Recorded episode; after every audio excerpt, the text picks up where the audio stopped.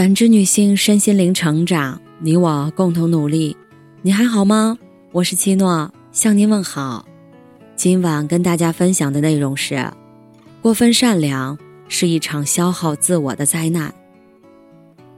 假期刚开始就收到朋友的吐槽，太累了，下次出去玩我再也不做攻略了。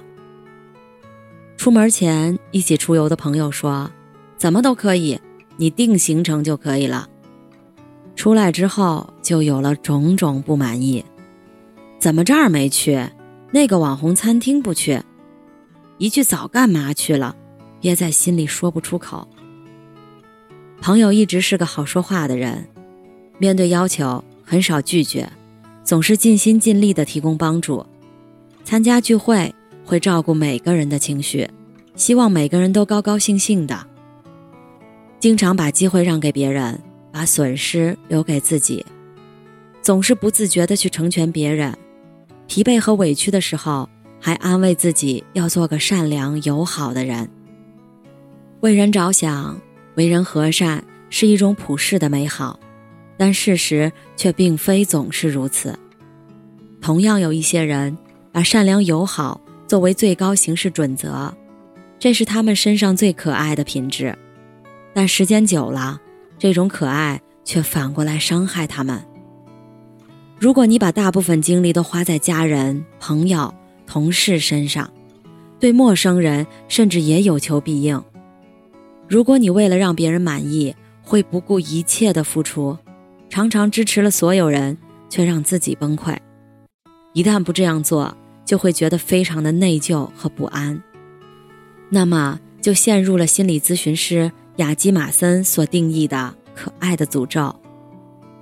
心理学有两个名词：内部评价动机和外部评价动机。以内部评价动机为主的人，不会刻意隐藏真实的想法和感受，做事儿的动力来源于内心的意愿，表现为“我不要你觉得，我要我觉得”。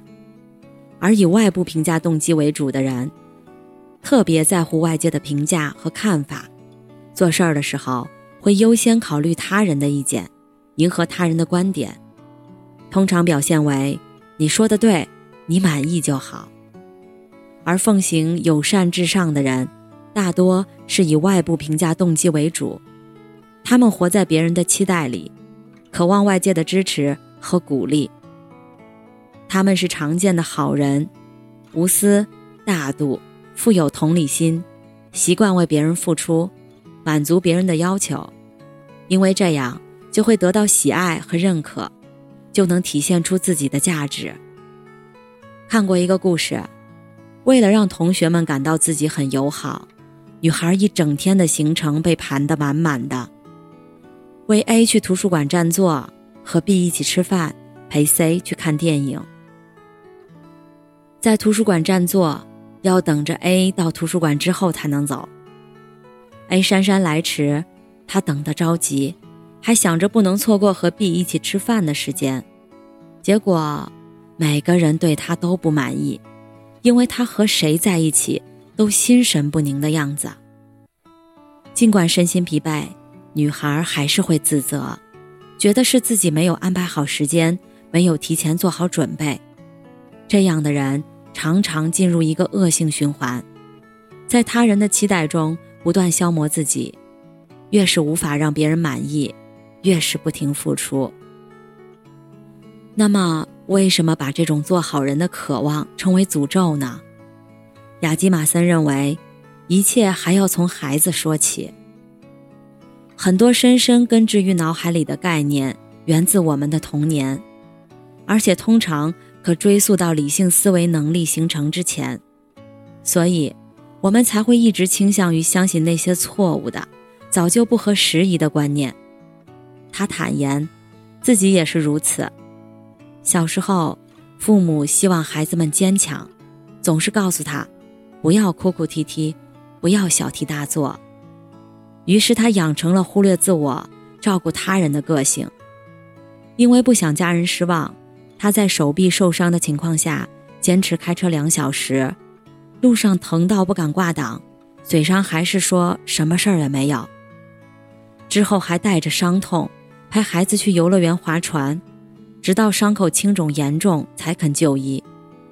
打上石膏，听到医生命令他不能再使用手臂做任何事之后，他终于松了口气，让自己好好休息。著名教育家乌申斯基说过：“一个人即使到了八十岁，也能看到他五岁时的影子。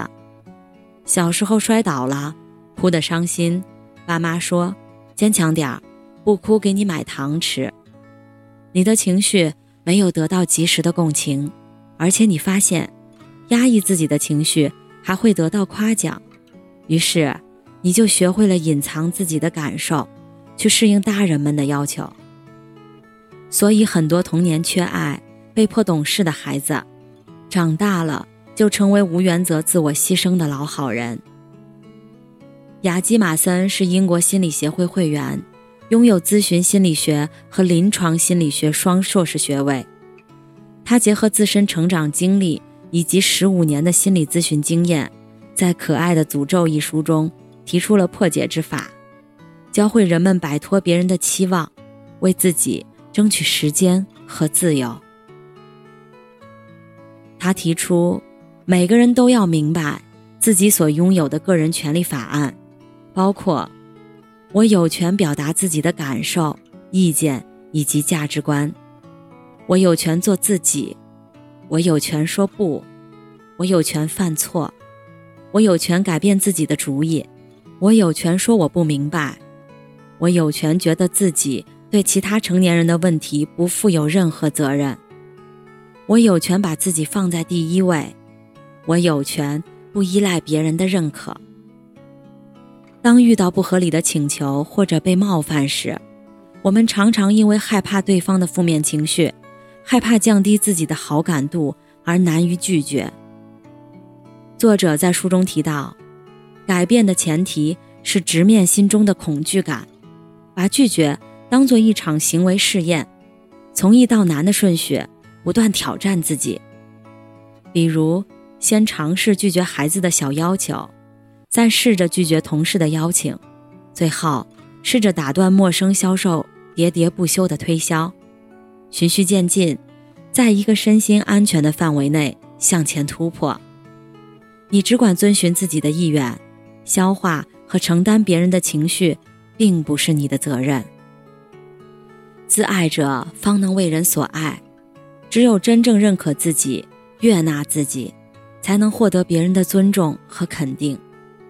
三毛说过：“不要害怕拒绝别人，因为当一个人开口提出要求的时候，他的心里根本预备好了两种答案，所以给任意一个答案都是意料中的。”认真看一看镜子中的人，告诉他：“你为别人付出的已经很多了。”你也有爱自己的权利。慢慢的，你将不再觉得自己受到了诅咒，而是发现自己其实是被赐予了做个可爱的人的技能和品质。